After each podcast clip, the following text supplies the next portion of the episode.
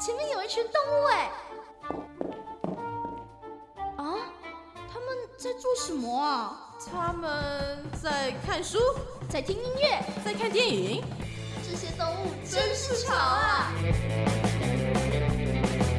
动物新潮流。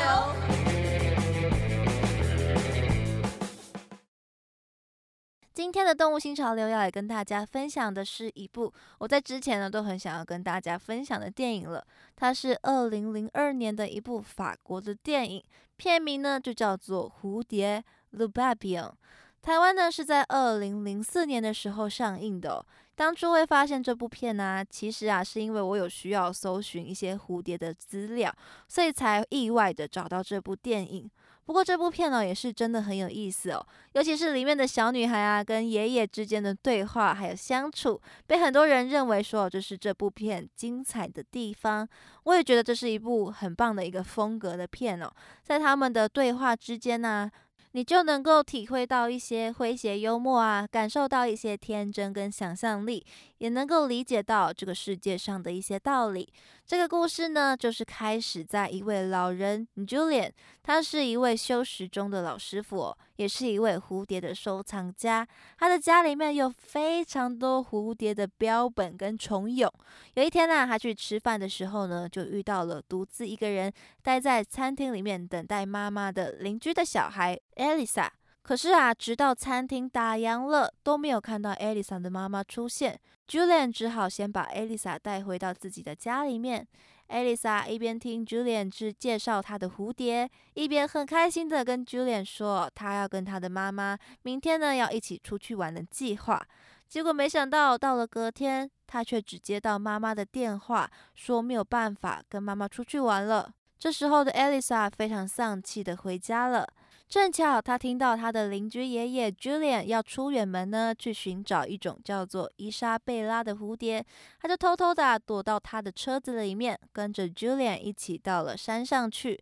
起初啊，Julian 当然是不愿意啦，但是啊，经过 Elisa 他巧嘴的劝说跟哀求之下，Julian 最后呢，还是愿意带着 Elisa 去山上寻找这一只他寻找很久的蝴蝶。在故事中，这一对不是祖孙但更是祖孙的 Julian 跟 Elisa 的互动呢，真的是非常的有趣哦。在后面的剧情中啊，我们也可以不断的去听到 Elisa 她用一些小孩子特有的理解的思路呢，去说明一些歪理，或者是开始苦苦哀求 Julian。又或者呢，是独自生闷气哦，耍小孩子脾气。那大部分的时候啊，Julian 要不是就是刀子嘴豆腐心，最后还是愿意哦为 Elisa 做出很多的事情；要不然呢，就是很笨拙的想要试图去安慰 Elisa，最后呢，搞得自己恼羞成怒。真的是很可爱的一对祖孙哦。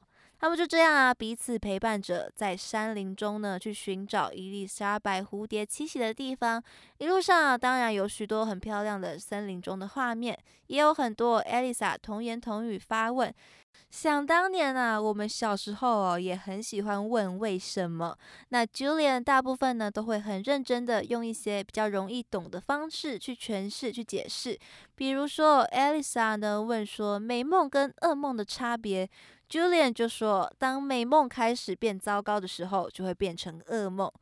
他还说，这就跟小孩子一样，刚开始呢是美梦，长大之后呢就会变成。噩梦了。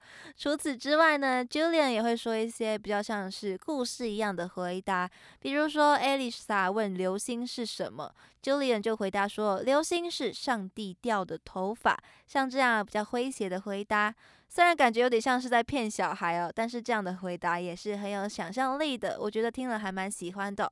那他们两个的关系啊，基本上呢就是在互相问答对方的问题当中呢。彼此呢就越来越了解彼此，感情啊也就越来越深厚。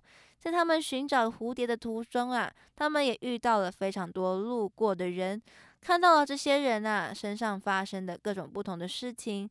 最让我印象深刻的是啊，他们在森林里面遇到了一只母鹿带着一头小鹿，结果啊却看到了盗猎者把母鹿给杀害了。目睹死亡的艾丽莎呢，难过的无法释怀。Julia 就跟他解释，死亡他就说：“生命永远都是一秒钟，再接着一秒钟，再一秒钟，就像时钟一样哦。在下一秒钟到来之前呢，我们都不知道会不会有下一秒。就像 Julian，他为了达成他跟儿子之间的约定啊，来寻找伊莎贝拉蝴蝶一样，Julian 啊，他不断的寻找这只稀有的蝴蝶。”但显然呢，生命这个时钟啊，并不会因为他的努力而等待他。他最后还是没有成功的让儿子呢见到蝴蝶。而看到母鹿跟小鹿分开的画面呢，艾丽莎也为这个越来越亲密的爷爷呢，说出了他以前做过的梦。他梦见啊，他有一只金丝雀，他张开双手让它飞翔，它却没有飞走，反而留在他的身边。他觉得这是因为金丝雀喜欢他，所以愿意陪在他的身边，跟他待在一起。艾丽莎觉得妈妈没有陪着他，可能是因为妈妈可能不爱他了，所以才不愿意跟他待在一起。这一趟寻找蝴蝶的旅程哦，是 Julian 为了完成当年的约定，是艾丽莎为了挽回妈妈所做下的选择。那么最后他们到底有没有成功的找到这个稀有的伊丽莎白蝴蝶呢？这个就让大家自己去揭晓啦。这部电影的导演哦是菲利普穆勒。导演说，蝴蝶啊有两个象征意义，一个是呢，它的生命虽然短暂，但是又非常的美丽；另外一个呢，是蝴蝶啊是从丑陋的毛毛虫蜕变成美丽的蝴蝶的，就像是每一个人哦不断的蜕变的过程，也代表着哦 Julian 跟 Elisa 他们这一路呢得到的启发跟成长。那么观看这部电影的我们，何尝也不是从这部电影中学习，进而呢也离蜕变成长往前了一大步呢？那除了这些人生中的智慧之外啊，这部叫做《蝴蝶》的电影也介绍了一些关于蝴蝶的东西哦，包含了最主要的伊莎贝拉蝴蝶。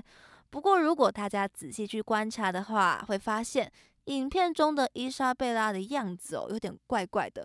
就在它触角的地方，是呈现像是羽毛一样的羽毛状触角。那是因为啊，这只伊莎贝拉蝴蝶，它其实不是蝴蝶哦，而是一只蛾。这只伊莎贝拉蛾啊，是在一八四九年的时候被西班牙的昆虫学家发现的，所以呢，他就用西班牙女王的名字啊来为它命名。从此呢，它就叫做伊莎贝拉。伊莎贝拉它是属于天蚕蛾科长尾水青蛾属的天蚕蛾，叫做长尾水青哦。顾名思义呢，雄性的伊莎贝拉。就有着像凤蝶一样长长的拖翼者的后翅尾图，而这样长长的尾图啊，只有雄蛾才有哦。雌蛾的尾图啊是短短的一截。伊莎贝拉蛾啊，其实蛮大一只的，大概有我们的一个巴掌的大小。它们整只蛾呢是非常漂亮、干净的草绿色，翅膀上面啊还有很明显的翅膀纹路的翅脉，还有四只呢圆圆的假眼的图案哦，非常的漂亮。它们被誉为是全欧洲啊最美丽、最罕见的鹅，因为它们在羽化之后是没有办法吃东西的，所以只能呢存活三天三夜一个短暂的时间就结束它们的一生了。所以每一年只有在五月、六月的时候羽化，出现在海拔高达一千五百公尺的松叶林旁边，因为它们的幼虫哦就是住在松叶上面的，所以它们就在松树旁边羽化。在黄昏的时候呢，他们会开始飞行，然后匆匆的就度过这为期七到十天的交配期，之后啊，也匆匆的离开这个世界，等待下一次的生命诞生。传说中啊，只要你向伊莎贝拉许愿了，他就会把愿望带到天堂，让你的愿望实现哦。虽然这只稀有漂亮的伊莎贝拉是国外才看得到的，没有办法向它许愿呢，但是啊，在台湾我们还是可以看到它的亲戚哦，就是同样是长尾水青蛾属的蛾类。在台湾有三种长尾水青蛾，分别是长尾水青蛾、台湾长尾水青蛾跟台湾的特有种鸡长尾水青蛾。比起伊莎贝拉的比较鲜艳的颜色跟纹路来说，台湾的长长尾水青蛾的颜色呢都比较淡。台湾长尾水青蛾是暖黄色的，而另外两种啊长尾水青蛾呢都是水青色的。虽然颜色淡淡的，但是也让人有一种宁静优雅的感觉。而长尾水青蛾属的成员呐，因为呢它们都有这么漂亮的颜色，所以它们还有着月神之蛾的美称哦。而且它们的后翅啊，长长的尾图呢是呈现波浪形状的，非常的漂亮，非常的特别哦。除了特有种的鸡长尾水青鹅是栖息在中高海拔的山区之外，其他两只呢都是在低海拔的地区就可以看到的哦。大家以后啊，如果遇到大型的鹅类，也可以过去观察看看哦，搞不好呢就可以遇到这些美丽的长尾水青鹅哦。其实有很多鹅类啊，都是不输蝴蝶的漂亮的，大家都可以好好的去欣赏一番哦。那么今天啊，就把这一部充满俏皮跟智慧的对话，一边寻找伊莎贝拉，一边呢寻找问题答案的 Julian 跟 Elisa 这对可爱的伙伴的故事《蝴蝶》这部法国电影推荐给大家喽。